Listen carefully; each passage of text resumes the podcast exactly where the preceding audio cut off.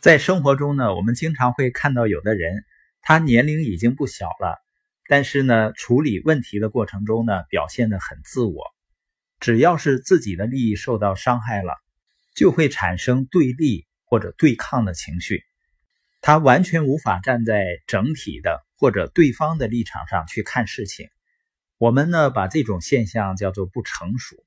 实际上，一个人成熟不成熟呢，就跟他的心智有关系。所以，今天我们聊一聊心智模式这个话题。心智模式呢，实际上就指的一个人根深蒂固的思维定式。著名的心理学家加德纳呢，他总结人有四个层次的心智模式，那分别是什么呢？最低层次的心智模式是二元对立，就是呢把世界分为好人和坏人，而好人呢最终会战胜坏人，也就是他们对事情的看法呢非黑即白。加德纳把二元对立这种心智模式也称为叫五岁儿童的心智模式。加德纳说啊，基本上五岁儿童就是这么看世界的，而很多人看世界就停留在二元对立这个层次上。你就像一群小孩子呢，他在一起有摩擦、有冲突是很正常的，因为他们就是二元对立的心智模式。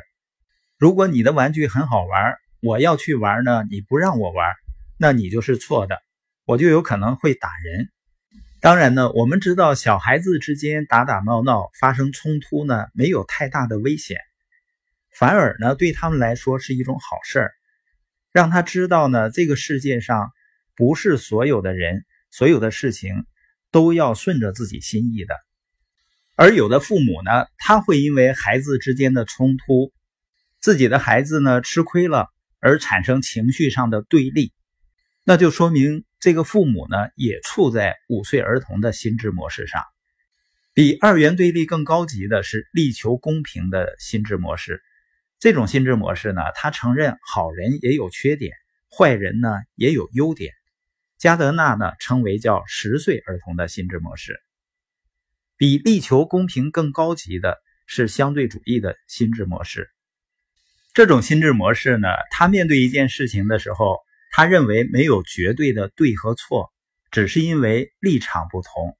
人呢也没有绝对的好人和坏人之分。加德纳呢把相对主义称为叫十五岁少年的心智模式，相当于是思想的青春期。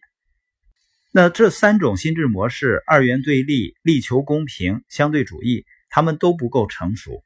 最成熟的心智模式是第四种，加德纳称为叫个人整合。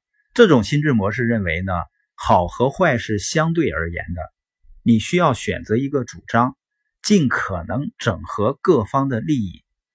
加德纳所说的个人整合就是整合思考，这也被称为叫成年人的心智模式。